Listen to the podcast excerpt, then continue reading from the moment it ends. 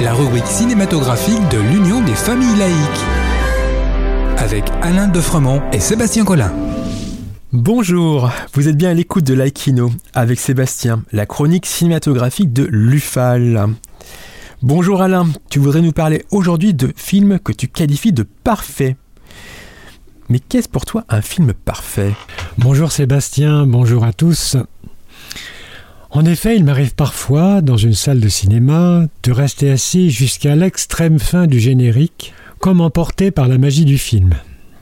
Il m'est arrivé également de voir et revoir, en salle bien sûr, un même film à quelques jours ou à quelques années d'intervalle. Il m'est arrivé aussi de me dire, lors d'une re-revision d'un film, et si par magie je pouvais changer le cours de l'histoire? Et puis non, c'est tellement bien comme ça. À ces moments-là, je me dis que je suis devant un film parfait. Effectivement, cela ne doit pas vous arriver souvent.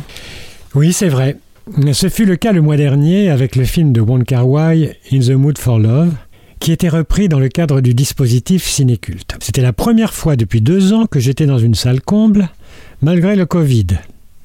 Et il y avait même des jeunes, et la moitié de la salle est restée assise jusqu'à l'extrême fin du générique, bercé par la douloureuse et sublime musique de Shigeru Umebayashi. Excusez-moi si c'est pas très bien prononcé. Le film est sorti en l'an 2000.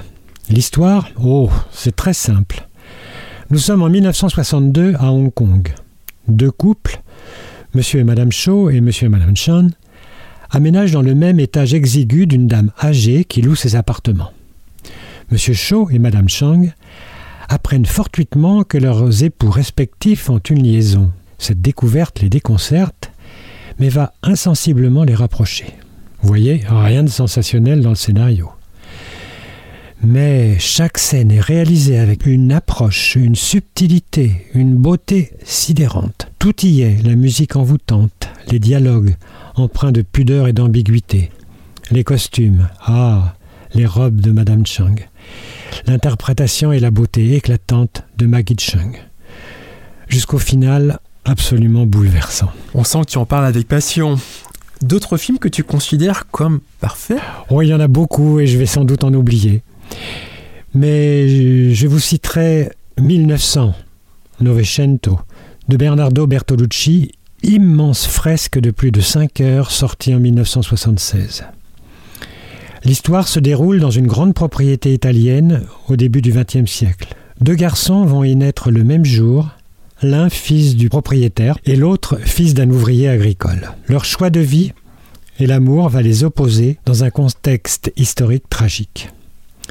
Et puis alors, excusez du peu, mais c'est un casting éblouissant.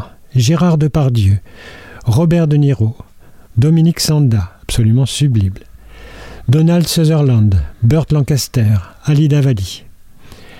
Pour moi, c'est une œuvre magistrale, c'est un monument du cinéma. Et qui n'a pas vu le film de Kubrick 2001 l'Odyssée de l'espace doit guetter une reprogrammation en salle. Hors de question de le voir sur son smartphone ou à la télévision. C'est une œuvre de science-fiction philosophique avec une entrée en matière extraordinaire, une musique restée célèbre, ainsi par les Zarathustra. Oui, voilà, c'est vraiment ce que l'on peut considérer comme un film Je citerai aussi l'œuvre de Luchino Visconti, Mort à Venise, sorti en 1971, qui lui aussi restera l'un des plus beaux films du monde. On y voit un compositeur de musique vieillissant, incarné par Dirk Bogard, qui vient chercher à Venise, où une épidémie se répand, qui vient chercher donc une atmosphère propice à l'épanouissement de son art. Ponctué par des allusions à la mythologie grecque, bercé par la symphonie numéro 5 de Gustave Mahler, c'est une œuvre envoûtante, hantée par l'art, la nostalgie, la mort. Paradoxalement, je garde une image qui ne m'a jamais quittée, celle de Sylvana Mangano soulevant sa voilette pour poser ses lèvres sur une tasse de thé. Je reste complètement envoûté par cette scène. Et enfin, un film qui ne vieillit jamais, avec encore une musique de John Barry qui colle tellement au film que, à son écoute, on revoit des plans du film. Il s'agit de Out of Africa sur les écrans en 1985, réalisé par Sidney Pollack avec Mary Streep et Robert Redford. C'est l'histoire véridique de Karen Blixen qui s'installe en Afrique avec son mari, mais dont la rencontre avec un aventurier va bouleverser sa vie. Rarement on a si bien parlé de l'amour, du véritable amour au cinéma. Et c'est d'une beauté. Enfin, un très grand thriller de Roman Polanski, The Ghostwriter. Une mise en scène éblouissante pour un scénario tiré au cordeau, dont je ne dévoilerai rien si vous ne l'avez pas vu. Quel film Merci Alain pour ces films parfaits. Et à très vite. En attendant de nous retrouver, n'oubliez pas notre émission de balado-diffusion sur laicidad.ufal.org ainsi que sur notre site internet ufal.org.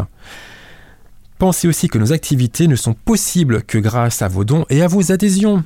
C'était Sébastien sur Laikino. À très bientôt C'était Laïkino, la rubrique cinématographique de l'Union des familles laïques.